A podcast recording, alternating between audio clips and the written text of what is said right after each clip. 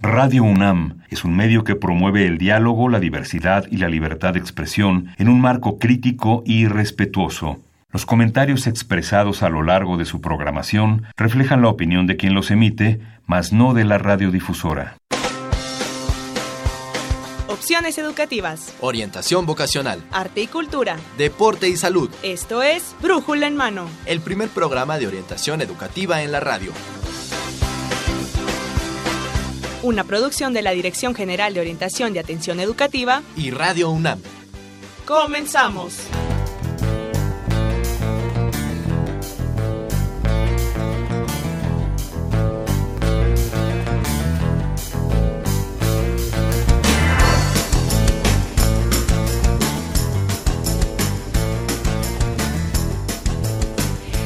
Tal amigos? Buenos días. Esto es Brújula en Mano y hoy 13 de mayo del 2019 vamos a transmitir el programa número 1191 de este Brújula en Mano de la Dirección General de Orientación y atención educativa. En los micrófonos vamos a estar acompañándolos Mercedes Sanoto y Marina Estrella y bueno, vamos a compartir con ustedes dos temas que bueno, esperemos sean de su interés. Son dos, eh, vamos a hablar primero de la carrera de la licenciatura en literatura dramática y teatro y también vamos a tener otro tema. Así es, Marina, el servicio social para estudiantes del SUAYET. Así es, todos aquellos interesados en estudiar la carrera de li literatura dramática y teatro o carreras afines también vamos a, a tener un, la, la, coordinadora, bueno, no a la coordinadora, pero sí a eh, una pro profesora y ex coordinadora del Colegio de Literatura Dramática y Teatro. Ahorita les vamos a, a mencionar es. quién va a estar con nosotros y bueno pues esperemos que eh, tengamos información de esta carrera y bueno pues si alguien está interesado en esta en estos temas del teatro, bueno, pues también vamos a tener más información. Así es, Marina, hay muchas cuestiones que ir viendo, que aclar aclarar también respecto de esta carrera. Así es, mitos y además eh, algunas ideas que se tienen alrededor de esta carrera, bueno, sí. vamos a irlas eh, platicando, vamos a ir comentándolas. Pero también vamos a tener en un segundo momento un segundo tema. Eh, va, vamos a hablar acerca del servicio social para los alumnos que están estudiando en el sistema de universidad abierta y educación a distancia. ¿Qué tal? Ellos también hacen servicio social. Eso es importante tocarlo, ¿no? Abordar este tema porque no vayan a pensar que ellos no tendrían, ¿no? Que, que llevarlo a cabo, sería todo a distancia, ¿no? Exactamente. No, hay distintas ser, opciones. ¿Cómo va a ser su servicio social? También va a ser a distancia. Sus estudios son a distancia, pero es. su servicio social también. Bueno, vamos a aclarar estas dudas y vamos a platicar más acerca de este tema. tema. Así es que no se vaya. Esto es Brújula en Mano. Orientación educativa. Rome Romeo, ¿dónde estás? Que no te veo. ¡Corte! ¡Corte! ¿Y ahora qué? Pues tienes que hacerlo mejor. No me transmites que necesites a Romeo. Lo necesitas. No puedes vivir sin él. Hazme sentir que sin él tu vida no tiene razón de seguir. Pero eso cómo se hace? Si siento que lo estoy haciendo como las grandes estrellas de teatro. Ay, agárrenme porque la mato. ¿Dónde estudiaste teatro? ¿A poco se estudia? Yo solo en la mañana me desperté y con mucha pasión dije, voy a ser actriz y aquí me tienes. ¿Y cómo llegaste aquí? Si esto es una producción seria. Pues había un letrero allá afuera y me pasé y ya. ¿Sabes qué, amiguita? Si te interesa el teatro, mejor ve y date una vuelta por la carrera de literatura dramática y teatro. ¿En la UNAM? Claro, y ahí te ayudarán a que tu pasión se desenvuelva mejor y así podrás abordar el arte escénico desde diferentes perspectivas. ¡Genial! Y ahora, si me lo permites, voy a escuchar Brújula en Mano, porque es mi programa favorito, único inigualable, majestuoso, esplendoroso y maravilloso. Bien, y bueno, pues estamos aquí de regreso y bueno, pues ahora sí que vamos a hablar sobre eh, la carrera, la licenciatura de literatura dramática y teatro y para ello tenemos una invitada de honor en esta mesa de brújula en mano. Vamos a estar con la maestra Aime Wagner Mesa. Bienvenida maestra. Muy amables. Bueno, la maestra Aime Wagner, ella es licenciada en arte dramático y maestra en letras por la Facultad de Filosofía y Letras, estudios de posgrado en la Universidad de Colonia, Alemania, también trabajó como actriz en diversas escenificaciones, así como en programas televisivos y en radio. Es profesora del Colegio de Literatura Dramática y Teatro desde hace 50 años. Actualmente se hace cargo de los cursos de actuación 1 y 2, de historia del teatro 4 y 5, y es autora de distintos artículos y también de libros como em, de la historia del Colegio de Literatura Dramática y Teatro, y bueno, también, por supuesto, eh, ha escrito en distintas revistas especializadas en arte dramático. Bienvenida, maestra. Muy amable, muchísimas gracias. Muy buenos días. Y antes de iniciar con sus preguntas, con lo que acabo de escuchar, de a poco se estudia teatro, es muy interesante porque una alumna mía hace años me contaba casi llorando que le había preguntado una amistad de sus padres, ¿qué estudias? Ella dijo teatro. Sí, pero en serio, ¿qué estudias? teatro. Sí, pero entraste a la universidad, ¿a qué carrera? Dice que casi llorando decía, teatro. ¿A poco eso se estudia? Pues sí se estudia. Bien, esto fue aparte. Sí, no, no, es que sí es importantísimo eh, conocer que esta carrera además es eh, tiene ya muchos años en la Universidad Nacional y que además, bueno, grandes actores han pasado por sus aulas. Y dramaturgos, y directores. Exactamente. Eso es lo que vamos a aclarar en esta en esta entrevista, ¿verdad? Porque no solamente es actuación en esta en esta carrera. Claro.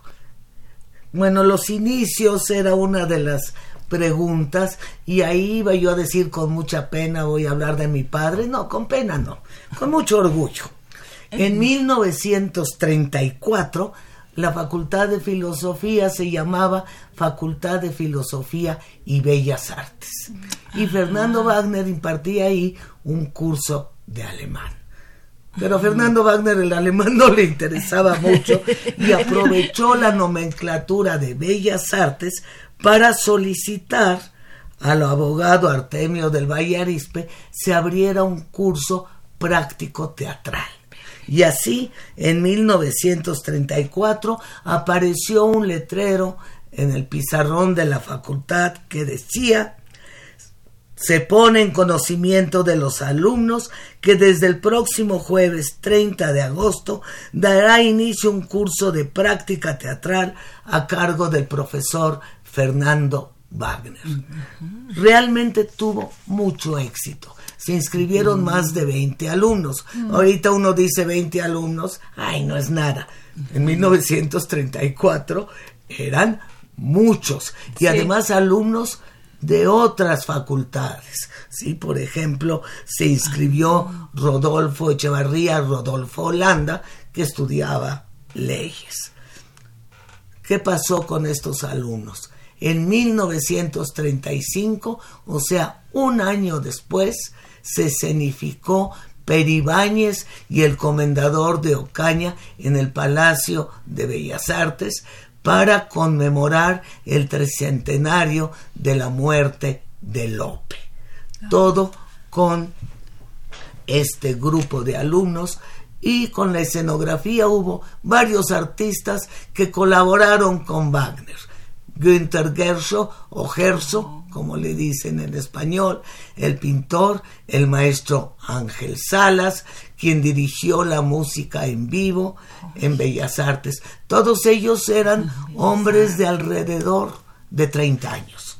Los alumnos serían 20, 10 años menores más o menos, o sea que era un grupo de juventud entusiasta.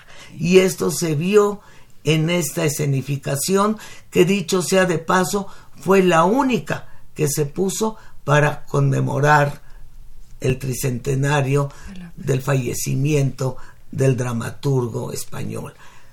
La obra resultó, causó un gran revuelo, según dijo una historiógrafa teatral que surgió del Colegio de Literatura Dramática y Teatro, que desgraciadamente ya no está con nosotros, Josefina Brun, que esta apuesta causó gran revuelo porque contrastó con las escenificaciones de teatro clásico que se hacían siguiendo los parámetros de la escuela española. Y aquí ya no. Casi no hubo decorados, Gersho hizo rampas, los actores subían y bajaban, se omitió la pronunciación de la C y la Z, Ah, lo claro. cual a don Armando de María del Campos fue lo único que no le gustó de la apuesta. Pero fue muy importante. Después, se, en 1949, el doctor Samuel Ramos, en ese entonces director de la facultad, creó la sección de teatro dependiente del Colegio de Letras. En esa época no había licenciaturas, se optaba directamente por la maestría y después por el doctorado. Esta sección de teatro tenía como maestros, lo cito en el orden en que llegaron a la escena de la facultad, Wagner dando técnica teatral superior, el maestro Rodolfo Usigli, dramaturgia e historia del teatro, y el maestro Enrique Ruelas, actuación. Por eso es que Wagner, Ruelas y Usigli los consideramos nuestros fundadores. Incluso en la facultad tenemos tres aulas teatro, cada una con el nombre de uno de ellos. De esta sección de teatros surgieron dramaturgos sumamente importantes para las letras mexicanas. La maestra Luisa Josefina Hernández, que fue nuestra maestra durante más de 40 años y fue la primera maestra emérita de la facultad. Emilio Carballido, que presumía, yo fui el primero que se inscribió. Jorge Ibarwengoitia, que fue el primero que se graduó. Sergio Magaña, que iba y venía y nunca terminó, pero ahí andaba. Rafael Solana. Después entraron gentes tan importantes. Espero, si se me van a olvidar algunos nombres, espero nadie se sienta ofendido. Miguel, el poeta Miguel Guardia, Socorro Avelar, nuestro querido maestro José Luis Ibáñez, que es maestro del colegio, Miguel Sabido y muchas personalidades más. Hubo necesidad de contratar más maestros. En voz se contrató a la, ma- a la actriz, a la primera actriz, sí, Mercedes Navarro. Alan Lius se hizo cargo de las clases del maestro Usigli, porque Usigli entró al servicio diplomático y se tuvo que ir de México, ¿sí? El escenógrafo Antonio López Mancera, etcétera, etcétera. Pero es hasta 1960, ya estando la facultad en Ciudad Universitaria, cuando el director, el doctor Larroyo, reabre todas las licenciaturas. Como dije antes de esto, no había licenciaturas. Y entonces se crea la licenciatura de arte dramático, pero dependiente del Colegio de Letras. Hay varios, varios cambios de planes de estudio. El que yo estudié y se estudió durante mucho tiempo, decíamos que era para todólogos, porque teníamos de todas las materias un poco. Luego en 1972 se aumentan los talleres prácticos, era una petición de los alumnos, y en lugar de departamento de arte dramático pasa con el nombre de literatura dramática y teatro. Y es hasta 1989 cuando el colegio se hace colegio, perdón, y se independiza de el colegio de letras. Y a partir de ese momento y hasta nuestros días sigue llamándose eh, la carrera como literatura dramática y teatro. Y teatro. Sí. Y bueno, pues esta, eh, esta carrera eh, que sigue hasta nuestros días tiene un plan de estudios. ¿Cuál sería eh, actualmente el plan de estudios? Bueno, de nuestro plan de estudios, que nos tomó 10 años elaborarlo, ¿sí? Voy a leer el objetivo porque no quiero cambiar palabras, ¿sí? Es un plan que data de 2007 y dice, preparar a los alumnos con una sólida formación académica y artística. Creo que aquí lo importante es académico y artístico. Que los capacite como docentes, investigadores, críticos, dramaturgos, directores, actores, promotores, para organizar, difundir y enriquecer la profesión teatral, lo que fortalece el vínculo profesional entre la creación teatral y la sociedad. En este nuevo plan de estudios tenemos cinco áreas que pueden elegir los estudiantes. Antes eran primero ninguna, luego tres, actuación, dirección y dramaturgia, y ahora son cinco. Dirección, dramaturgia, actuación, dos nuevas, teatrología y diseño y producción.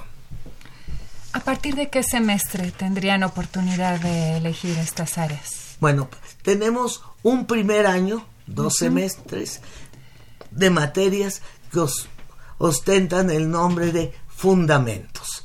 O sea, es donde se dan las bases. Y se dan las bases de las cinco salidas. Tenemos fundamentos de actuación, de dirección, de dramaturgia, de diseño y producción, de teatrología.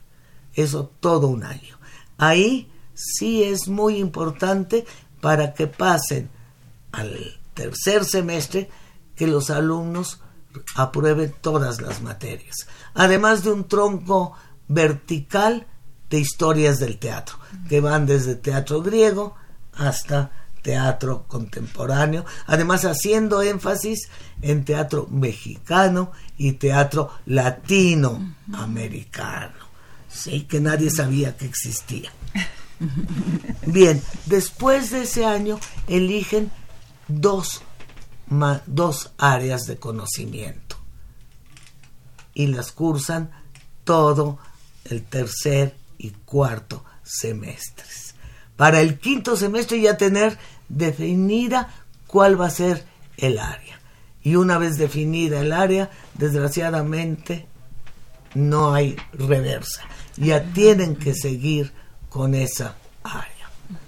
Y luego hay dos materias de nueva creación que son los TICAS, Taller Integral de Creación Artística, y el laboratorio.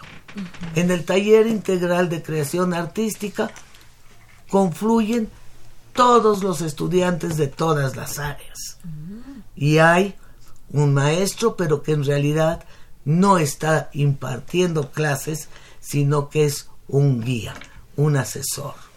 Ahí se empieza a elaborar un proyecto que tiene que madurar en el laboratorio de artes escénicas, donde también confluyen todos los estudiantes. Es, digamos, una oportunidad de integrar estas De- distintas es que se áreas. integran las distintas áreas, ¿sí? Los que optaron por escenografía tendrán que llevar a cabo la escenografía.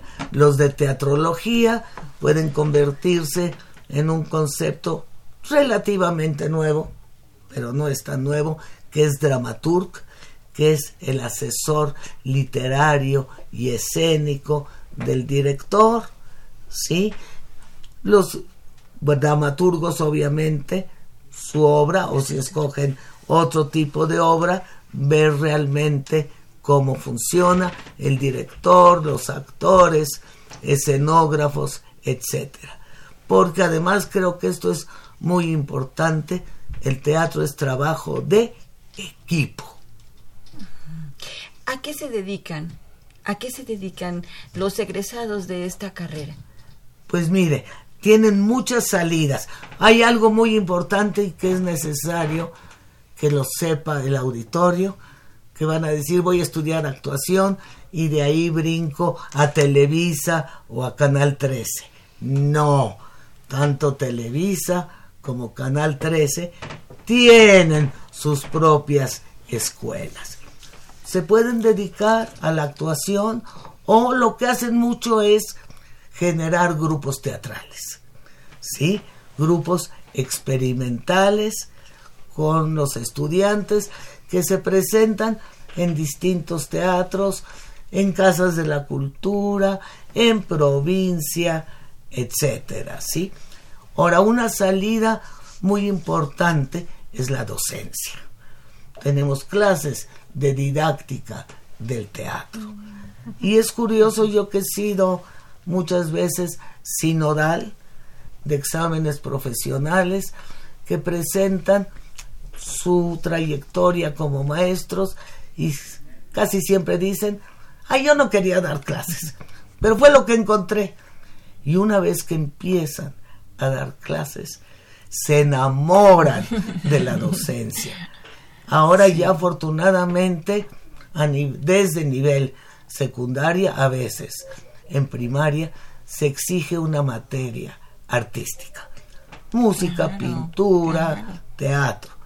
Desgraciadamente, dan dos horas a la semana, que no sirven absolutamente de nada. Pero en el caso de teatro, por lo que he visto en estos informes, los muchachos y el maestro dedican más horas, sacrifican sus sábados, sus domingos y se involucran realmente en estas clases. ¿Para qué sirven? En nivel secundaria y preparatoria son muy importantes. Primero, porque piden trabajo en equipo. Y hay que aprender a trabajar en equipo. No sentirse estrellita marinera, sino saber que somos parte de un equipo. Después tener disciplina. La disciplina es importantísima. Y a los estudiantes de nivel medio y nivel medio superior los ayuda a aprender a moverse, aprender a respirar, que nadie sabe en principio cómo se debe respirar. Y una buena respiración nos da una buena dicción y una relajación. A presentarse en público, lo cual les sirve para todas las demás asignaturas. Claro, claro, claro, claro. Incluso también sostener un discurso, saber hablar en público, yo creo que es una herramienta didáctica muy importante el teatro, no solamente para escenificar obras. No. Les, les ayuda a los chicos para tener esta, una formación integral como, como desarrollar, su personalidad.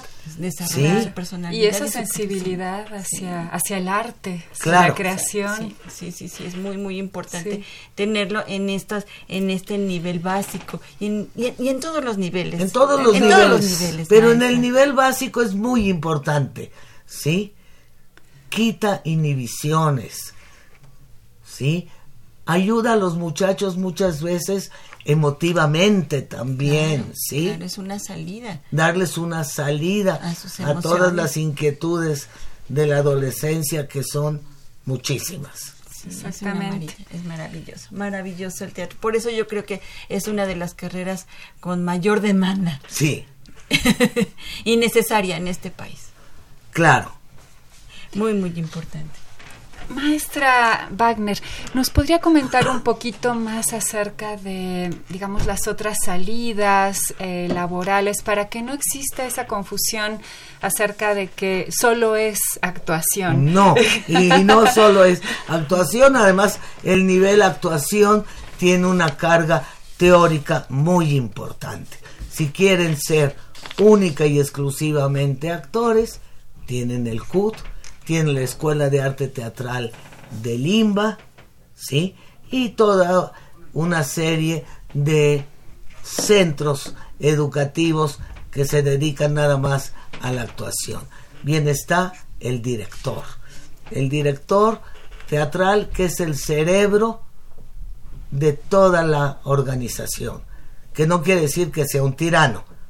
Sí hay directores tiranos, pero nosotros no queremos directores tiranos.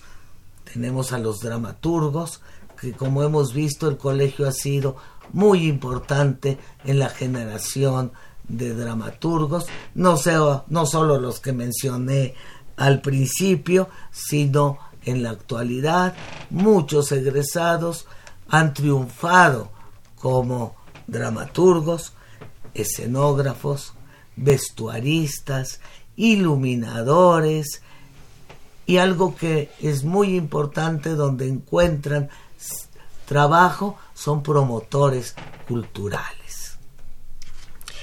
¿Y se requiere algún perfil especial para ingresar? Sí se requiere. ¿Quiénes son los que entran a esta carrera? Bueno, entra cualquiera que haya pasado el examen general o que provenga de CCH o de preparatoria, porque es el pase automático como para cualquier otra carrera. En el CUT no, en el CUT tienen que hacer examen de admisión. Aquí no, pero tiene que ser gente con sensibilidad artística. Gente a la que le guste estudiar y leer, porque si se estudia y se tiene que leer muchísimo, ¿sí? Gente con una gran disciplina. Yo me acuerdo que mi padre decía, después lo repite José Luis Ibáñez y ahora nuestra maestra Iona Weisberg, el no asistir a un ensayo, no se diga una función, el único pretexto es que estás muerto. así, Esa disciplina queda así muy de clara. es una gran disciplina y un gran respeto por lo que hacen los demás. Si no, el trabajo de equipo no se logra. Así es, maestra. Y también escribir, porque además, bueno, ¿quién va a escribir los guiones? Si y no, solo los guiones, la dramaturgia, pero además Sí. tienen que hacer trabajos escritos. Por eso tenemos las clases de teatrología, de análisis de textos, ¿sí? Porque tienen que saber leer y escribir. Y yo he notado mucho que sabe, que no saben leer, bueno, sí, juntan las letras, pero no captan los sentidos. Y eso es importantísimo.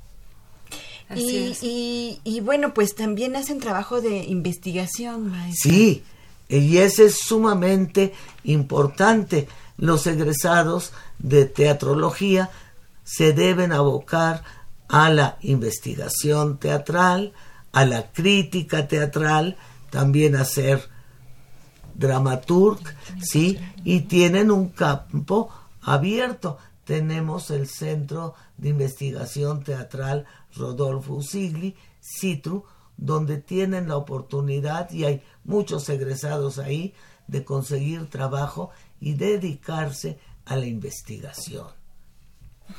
Esta investigación la podrían continuar en posgrado, ¿verdad, Ah, claro. maestra? Desgraciadamente, nosotros todavía no, y quiero subrayar, todavía no, porque ya estamos a punto de, no tenemos maestría en literatura dramática y teatro.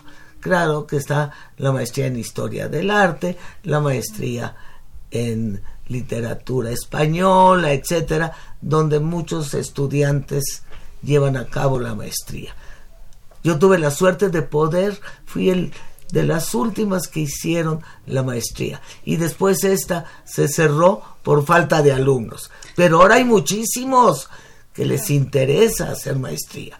En la Veracruzana tienen maestría. Ahora también en el IMBA hay maestría.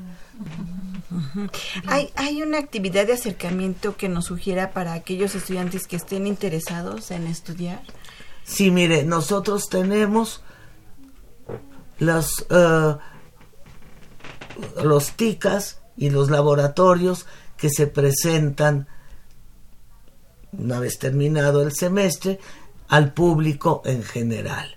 Entonces, los interesados pueden acudir ya sea en primavera o en invierno, que se hacen estas funciones teatrales y entonces ver qué es lo que se genera en el colegio.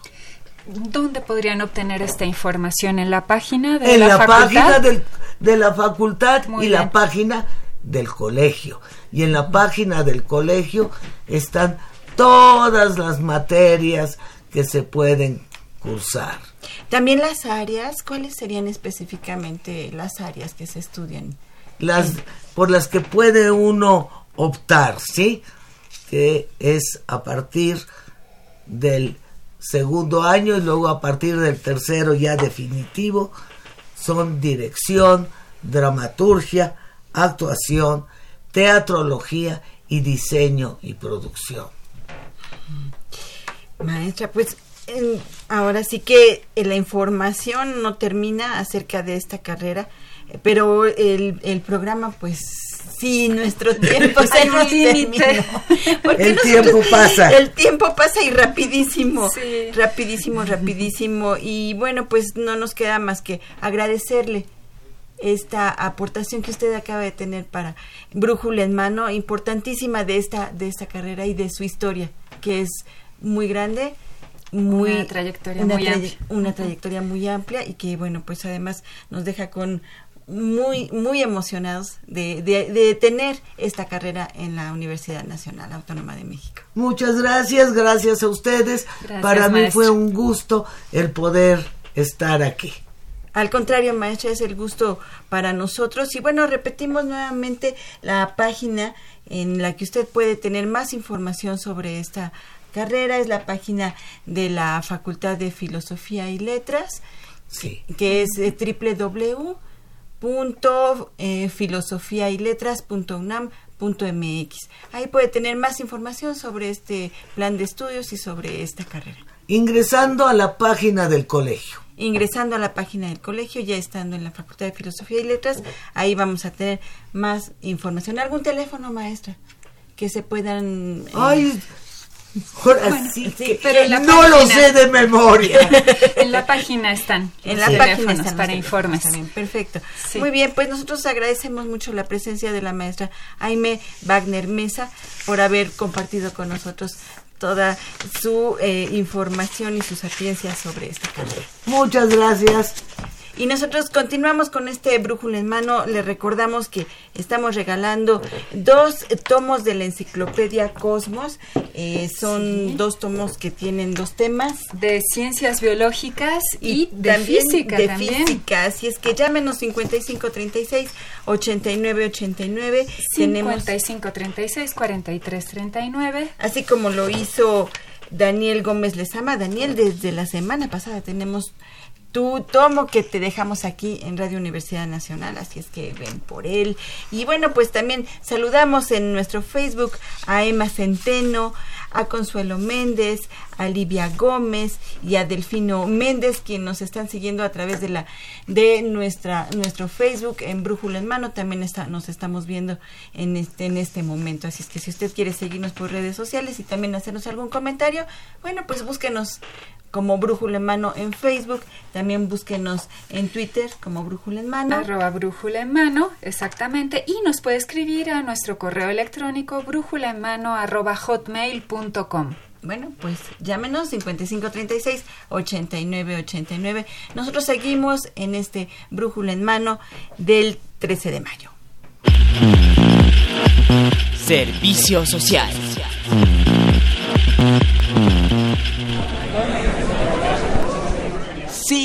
Tres materias más y acabo la carrera.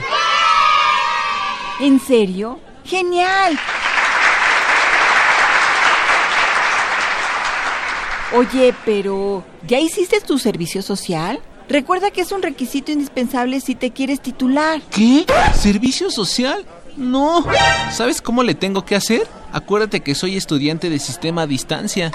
Pues es muy sencillo. Primero debes tener el 70% de créditos. Listo, ya los tengo. Después, debes checar los programas para prestar el servicio social que deberán estar aprobados por tu facultad y debidamente registrados en la Dirección General de Orientación y Atención Educativa con su correspondiente clave. En algunas carreras tienen programas específicos para los estudiantes a distancia como tú.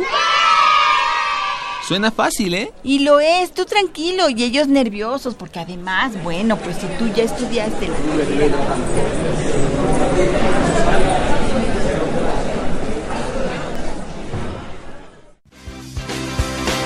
Y bueno, pues estamos nuevamente de regreso aquí en este Brújula en Mano. Qué bueno que nos sigue acompañando por este 860 AM de Radio Universidad Nacional. Y bueno, pues seguimos con nuestro siguiente tema, Mercedes. Así es, Marina. El siguiente tema es sobre el servicio social para estudiantes del SUAYED, Sistema de Universidad Abierta y Educación a Distancia. Y para ello nos acompaña el día de hoy la licenciada Griselda Monsalvo. Ella es jefa del Departamento de Programas Multidisciplinarios de la DEGOAE. Bienvenida, licenciada, al programa. Y también nos acompaña el licenciado Saldívar López, él es colaborador del Departamento de Programas Multidisciplinarios de la DEGOAE. Bienvenido, licenciado. Gracias, buen día. Y bueno, pues eh, tenemos este tema que eh, no- a nosotros nos generó una pregunta. Eh, dice aquí que es el servicio social para jóvenes que están estudiando en el sistema de universidad abierta y de educación a distancia. ¿Y también su servicio social es a distancia o cómo es ese servicio social? ¿Dónde se podría realizar? ¿Qué características tiene? Fíjate que la pregunta es exactamente esa, esa. Hay que perfilar cada tipo de estudiante, o sea, el estudiante de, de sistema abierto y de universidad a distancia tiene características diferentes, ¿no? Todos se corresponden y deben de cumplir su reglamento de cada, de cada eh, licenciatura en la que estén inscritos y en este marco general eh, es la, la oferta de poderlo hacer o generarles un proyecto a modo, porque tenemos perfiles diferentes. Hay perfiles de alumnos jóvenes y hay alumnos que no son tan jóvenes, que ya tienen, comparten la responsabilidad familiar y laboral. Entonces, este, en eso intentamos y tenemos el reto en la DOAE con las unidades responsables de servicio social generar políticas y acuerdos acorde a cada caso. Y en ese sentido, ahí tenemos en el Departamento de Programas Multidisciplinarios fomentar estas facilidades a través de con el apoyo del licenciado Sergio Salidas, que, que tiene esta responsabilidad de valorar cada caso en particular y ofertarles eh, pues alguna propuesta. En cuanto a la segunda pregunta, sí hay algunos proyectos y ese es lo idóneo, sería que todos los proyectos se generan a distancia como fue su proceso curricular. ¿no? Y eso es en lo que estamos en la búsqueda. Algunos otros son capacitaciones en plataformas, ¿no? Y ya les comentaremos más adelante en los acuerdos que tenemos ya con algunas instancias, en donde la plataforma es en línea y la convivencia es muy portable, ¿no? Pero algunos sí requieren el acceso presencial. Y, por ejemplo, ¿dónde se podría realizar este servicio social? ¿Qué Eh, eh, actualmente en la, la dirección eh, de servicio social tenemos eh, cinco programas de servicio social que más o menos manejan en la propuestas a distancia. Se valora cada caso en particular y se elabora un plan de trabajo. Hay que estar muy de la mano con la unidad responsable, con el responsable, para que los programas eh, finalmente de la universidad eh, sean los que mayor puedan proporcionar este plan de trabajo y un seguimiento también a distancia, con productos en una parte de investigación, en una parte de infografías, en una parte de productos que correspondan a un pedacito del proceso que atiende el programa a resolver. Todos los proyectos de, tienen, son sociales, pretenden resolver un problema y todos tienen una metodología y una fase de investigación. Entonces ahí se ejerce la parte de investigación que como universitarios en todas las carreras se transversaliza, podamos apoyar con productos a distancia. A otros, como por ejemplo el de la UNAM, eh, tenemos un acuerdo con, con el CONAPRED, la UNAM eh, y la igualdad para acciones este, de acción positiva, ahí la plataforma es en línea. Con, Conéctate con APRED es una plataforma a distancia y proporciona la eh, capacitación totalmente a distancia y ya eh, eh, los alumnos generan los proyectos in situ en cada caso eh, de sistema bachillerato para producir proyectos innovadores con medidas de igualdad en cada caso, ¿no? Ese lo estamos iniciando, pero hay otros proyectos como el de fomento a la lectura y otro tipo de, de, programas. En realidad este les daremos ahorita más adelante un poquito la lista para que los, los ubiquen. Pero tenemos, sí quisiéramos comentar que tenemos el reto de que los programas universitarios, que son los que tienen mayor porcentaje de, de de cobertura de programas universitarios nos apoyen para que al menos eh, adopten eh, un, un prestador de servicio social de esta modalidad. Porque les decía, cada caso es particular y finalmente quien estudie esta universidad a distancia debemos de ofertarle y hacer esa flexibilidad para proponer este tipo de proyectos y de desarrollos en sus capacidades y habilidades también de supervisión y de evaluación de los propios procesos. ¿Y cuáles serían las áreas eh, que tiene la de GOAE o las opciones también eh, para estos alumnos que están en el sistema SOAYET? bueno, este, lo, aquí habría que ver que son como tres instancias las que tienen como los alumnos para informarse sobre los programas de servicio social. Una, que son las unidades responsables de cada escuela y facultad, están en el CIAS Web, el Sistema Informático Automatizado de Servicio Social, y nosotros como dirección, nosotros como dirección, en el Departamento de Programas Disciplinarios, tenemos una estrategia de atención que es vía correo o vía telefónica que se les da la asesoría a estos alumnos cuando no encuentran un programa un poco más acorde a sus necesidades. O sea que también lo pueden hacer presencial si así lo Así es, te ah, digo, habría que tener esta, este panorama. Este, algunos de los alumnos que eligen estudiar el sistema abierto a distancia lo hacen porque ya trabajan o porque tienen compromiso familiar o laboral. Pero habrá algunos otros que tienen otras circunstancias, pero que les va a permitir también el estudio. A estos alumnos que pueden estudiar solamente, pues pueden hacerlo de lunes a viernes como el común de los estudiantes del sistema escolarizado. Pero la, eh, la estrategia va más diseñada hacia estos alumnos que estudian, trabajan y que tienen a lo mejor ya son padres o madres de familia. ¿no? Entonces, este, buscando esta posibilidad, una vez que se agotan las primeras dos instancias, que en el CIAS no encuentran alguno, que sus responsables de escuelas, facultades, no hay alguno que conozcan, que ya hayan trabajado, entonces nosotros intervenimos ahí ofertando algunos de estos programas que ya mencionaba la licenciada, que por lo menos tenemos cinco que nos han permitido atender esta demanda y que pensamos que eh, pues la siguiente convocatoria que se aperture podría ser que ya por lo menos sector UNAM, que son de más de 5.600 programas que se inscriben al año, ellos ocupan el 60%, puedan absorber con una plaza una vacante para un alumno del sistema abierto a distancia. Yo creo que con eso este, se cubría la demanda. Estamos hablando de alrededor de 37 mil alumnos del sistema abierto a distancia. Eh, consideramos que el 25% de estos alumnos son los que pudieran ya estar cubriendo los requisitos para este, hacer servicio social. Entonces hablamos de alrededor de 9.200 alumnos que ya tienen esta condición para hacer servicio, 70% de créditos cubiertos. Hacia ellos es como focalizada la, atención, pero decimos, eh, la unidad responsable en primera instancia y después la búsqueda en CIAS web y después ya nosotros, ¿no? Que sería una otra alternativa que tendrían para conocer algunos de estos programas. Entonces, la población de Suayed en posibilidad de realizar el servicio social sería aquella que cubra el 70% de los créditos, algún otro requisito adicional, eh, periodo escolar. No, este, que tengan este el 70% de créditos cubiertos, ah, eso ya se da este como un alumno que puede este ya realizar su servicio social y pues recordemos que hay un reglamento general y hay un reglamento interno. que escuela facultad tiene algunos criterios. Por ejemplo, este, en la facultad de ingeniería, un alumno que ya cursó el 30% de créditos ya puede servicio social en su propia escuela facultad apoyando actividades que se desarrollan ahí. Pero eso habría que buscar como que esta parte. Pero en general, ah. son para los del sistema escolarizado que pueden estar de manera presencial ahí. Claro. Licenciado, usted hablaba de una lista. ¿Tienen una lista? Tenemos una lista ya de en la dirección. Hay 10 programas a cargo de la dirección. De esos, el 50% están dirigidos a programas de servicio social con sistema Soyet, que aceptamos alumnos, que después de lo que comentábamos, uno es la UNAM en apoyo, ese es de gestión local, es la UNAM en apoyo al fortalecimiento institucional y construcción de nuevas alcaldías.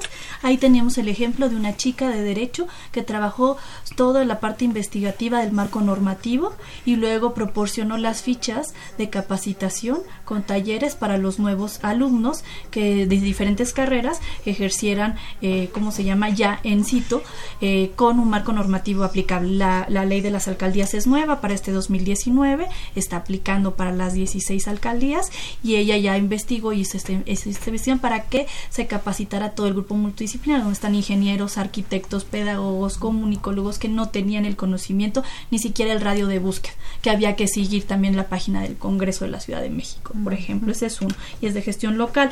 El siguiente es este el de la UNAM y CONAPRED, que les decía es por la igualdad y la no violencia y la sana convivencia en la comunidad universitaria. Ese tenemos un acuerdo con el Consejo Nacional para Prevenir la Discriminación, eh, es de derechos humanos, eh, pero los temas de derechos humanos son transversales a todas las carreras, a todos, a todos universitarios, a todos ciudadanos, tan importantes para ejercer programas de igualdad. Ahí conéctate con APRED, tiene esa plataforma, se capacitan y generan proyectos ya prácticos en torno no al marco normativo, sino a la aplicabilidad en los centros de bachillerato de la UNAM en ese caso. Y estamos buscando que a distancia, si nos habla un chico de Oaxaca, de Guerrero y esto, aplique en un centro local de bachillerato estas propuestas, ¿no? Conforme el piloto que vamos a hacer en cinco centros de bachillerato después del segundo semestre, de agosto a diciembre. Ahorita estamos casi en el periodo de reclutamiento, selección a distancia también, este de los estudiantes, donde eh, esperamos integrar muchos brigadistas eh, con este tema. Eh, el otro es el de fomento a la lectura. Ese es un programa que tiene eh, habilidades también que puede adoptar eh, programas a distancia y también el de la UNAM Diseña el Cambio, que es de voluntariado. Ellos están a cargo de otras jefaturas de departamento ahí en la dirección, de la licenciada Celeste, de la doctora María Gilardi. Otro es ese, que está a cargo de la licenciada Carmen Castro, es Impulso al Desarrollo de Empresas Sociales, que trata proyectos de economía solidaria. Todos son multidisciplinarios, es decir, no están cerrados a unidisciplinarmente a una carrera o solo a economía o a contaduría. Son multidisciplinarios y se genera toda una plataforma y una estrategia a distancia de cada caso en particular, ¿no? ya sea sesiones de videollamada, correo electrónico y en la construcción del proyecto. Por estos, estos nada más abren dos veces al año, son por convocatoria, para seguir un orden cronológico de esa propia metodología. El otro es de, la, de soberanía alimentaria, es de la Milpa Sustentable Comunidad UNAM, donde estamos trabajando estrategias en los centros de bachillerato para fortalecer los viveros y también conocer esta milpa sustentable como un proceso antropológico e histórico en los jóvenes que procedan a cuestiones de no solo eh, en, su centro de bachillerato, sino en su propia comunidad y el otro es el de eh, arte para todos, ¿no? que también es, ah, es, un proceso de arte donde pues todas las carreras como las que acaban de mencionar hace un poquito, la de este, teatro y todas esas tienen la habilidad también de ejercer proyectos en sus lugares a distancia, asesorados con una metodología por la doctora Gilardi en un inicio y en un final, ¿no? Estos son como la oferta. Ahí nada más me gustaría también comentar un, eh, una propuesta. En este diagnóstico que hicimos con el licenciado Sergio, vemos que las, la oferta en la universidad este, de las carreras a distancia está creciendo. Este último año vimos que ha crecido más del 50%. De estos eh, alumnos que mencionaba, eh, el 9 mil más o menos alumnos están en potencial en cada ciclo escolar para realizar servicio social, ¿no? Tenemos 31.930 eh, eh, que están en, proceso de realizar eh, servicio social. De esos habíamos considerado que el 25% cumpliría con el 70% y entonces tenemos 9.298 que están en potencial en cada ciclo escolar, que son los que pretendemos empujar para que la universidad apropie a los alumnos con este eh, proceso metodológico a distancia o acuerdo a las necesidades de cada en particular. Por eso es importante siempre sí la comunicación, al menos telefónica o en correo electrónico, por parte de nuestro departamento de las unidades responsables para conocer las características del alumno. licenciada Monsalvo, En realidad eh, tienen una gran diversidad de, estudiantes que realizan el servicio social, ¿no? Digamos, y programas también muy diversos, muy flexibles. Eh, ¿cómo, ¿Cómo logran llevar este seguimiento de, de, los estudiantes? Porque pueden ser estudiantes que están pues en, en provincia, realizando su servicio allí mismo. ¿Cómo, ¿Cómo establecen esta comunicación con ellos? Estamos estableciendo los retos de supervisión en generar exactamente que los que el alumno de acuerdo a su perfil de cada carrera cubra exactamente solo la parte que le toca de todo el problema que pretende atender el programa de servicio social. Por ejemplo, les comentaba el ejemplo de, eh, de, las, de las prácticas de derecho en el proceso de las alcaldías. Ahí solo vieron el marco normativo y lo promovieron un proceso de capacitación que permitía infografías y, este, ¿cómo se llama? Y contenidos, ¿no? Y el proceso eh, requirió únicamente una comunicación telefónica, correo electrónico y la supervisión fue de manera semanal con un cronograma ah. a, un cronograma a seis meses. ¿no? Donde estaban no solamente los contenidos, las fuentes y las infografías, sino también el proceso de capacitación eh, eh, a distancia o presencial de cualquiera de sus otros 18 alumnos, compañeros 18 alumnos, en cualquier momento vía WhatsApp o vía correo electrónico de algún problema en el marco normativo que se les presentara. Ya saben que la abogada tendría que atender o tendría que investigar para poder resolver. ¿no? Eh, ese, es un, ese es un proceso. Y eh, eh, en este proceso, desde los seis meses, a todos se les tiene que dar esa supervisión en la elaboración de un plan de trabajo a cada caso particular. Y en ese proceso de plan de trabajo, nuestra supervisión consiste en no dejar la comunicación. ¿no? tanto con la unidad responsable como el propio alumno en los procesos de continuidad.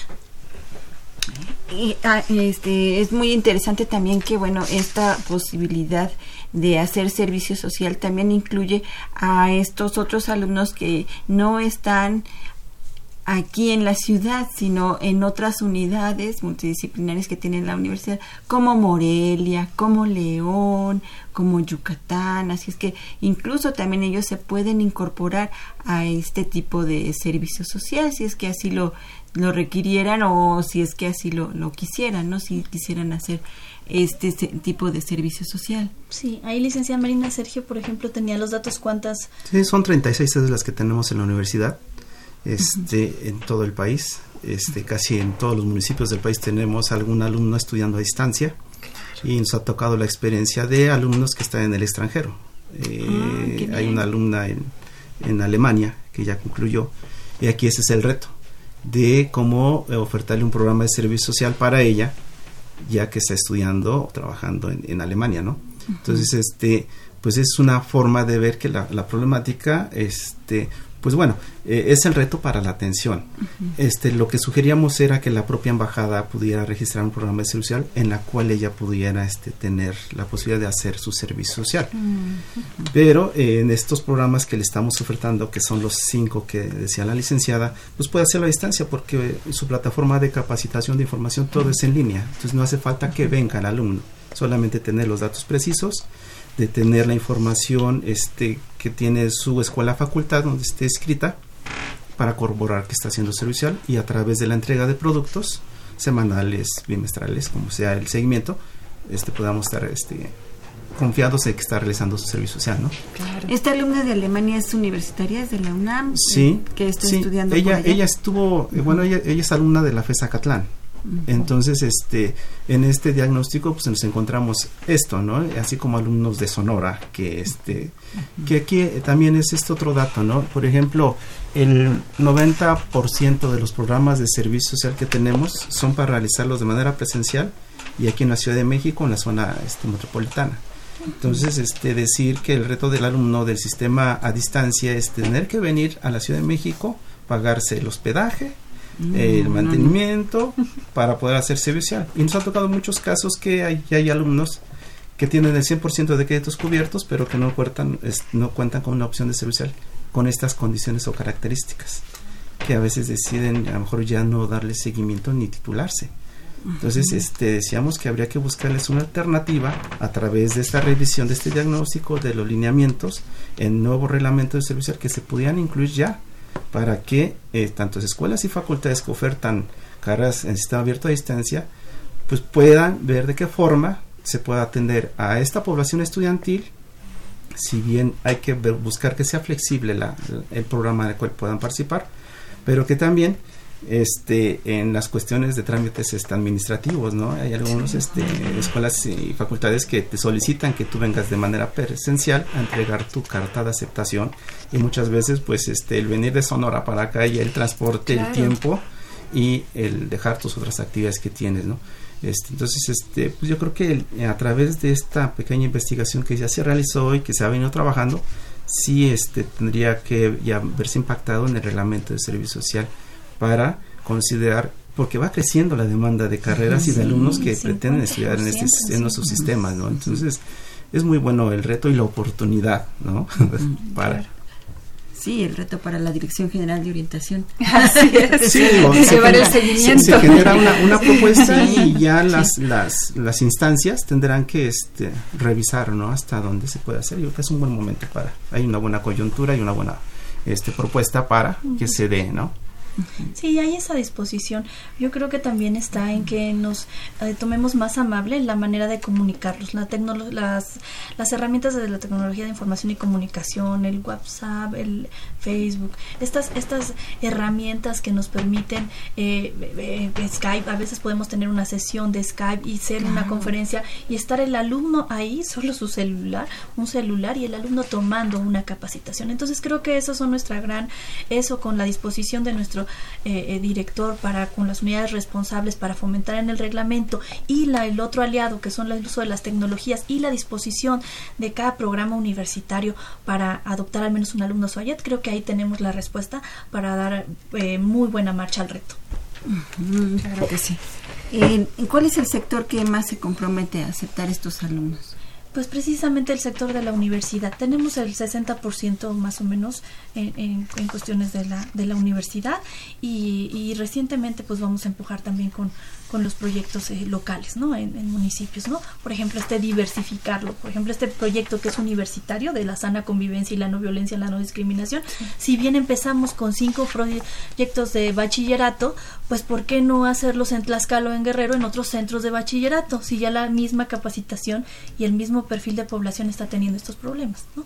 Entonces, este, de, de, de, fomentar estas medidas que le llamamos de acción positiva o de acciones de igualdad en proyectos específicos. Ahí, por ejemplo, me gustaría comentarles uno que está en Prepa 9. Es muy sencillo. Están en, el, en, el, en un canastito, en, en el baño de las mujeres. Lo que te sobra, dónalo. Lo que te hace falta, tómalo. ¿No? Este y con eso somos todas más mujeres y más y más y más eh, eh, ciudadanas ayudándonos no y entonces están eh, a veces este objetos personales que uno como mujer necesita y están ahí como se llama que uno puede tomar y colocar. Y esa acción fue muy positiva y todo el mundo respeta nadie se la roba no pasa absolutamente nada. Y viene de, de este proceso de yo con otra compañera me ayudo me apoyo y aparte de todo estoy ahí tomando también también cuando me hace falta, ¿verdad? Muy bien para colaborar. Sí, sí, sí. Entre todos. Pues mm, se nos acaba el tiempo, pero no el tema. Así es que, bueno, pues para todos los interesados, eh, ¿dónde pueden eh, tener más información? Correos electrónicos. Sí, este, tenemos este un correo, es ese social guion bajo, suayet arroba unam.mx. Y el teléfono es 5622 0454 y ya nosotros este pues vamos a orientarles, ¿no? Que hay muchas veces que los estudiantes no conocen a su responsable de escuela y facultad y ya les damos los datos, sus correos, teléfonos para que sea la primera instancia lo que ellos les den como información y si no, bueno, pueden retornar con nosotros y les ampliamos esta información.